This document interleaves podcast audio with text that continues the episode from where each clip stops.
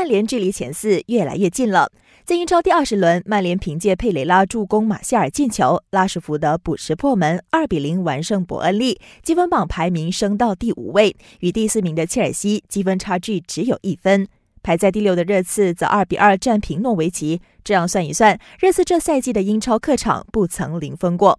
莱斯特城客场发威，二比一绝杀西汉姆，在多赛两场下位居积分榜第二位，距离榜首利物浦还有十分。这是西汉姆连续四场主场失利了，球队随后宣布与主教练佩莱格里尼解除合约。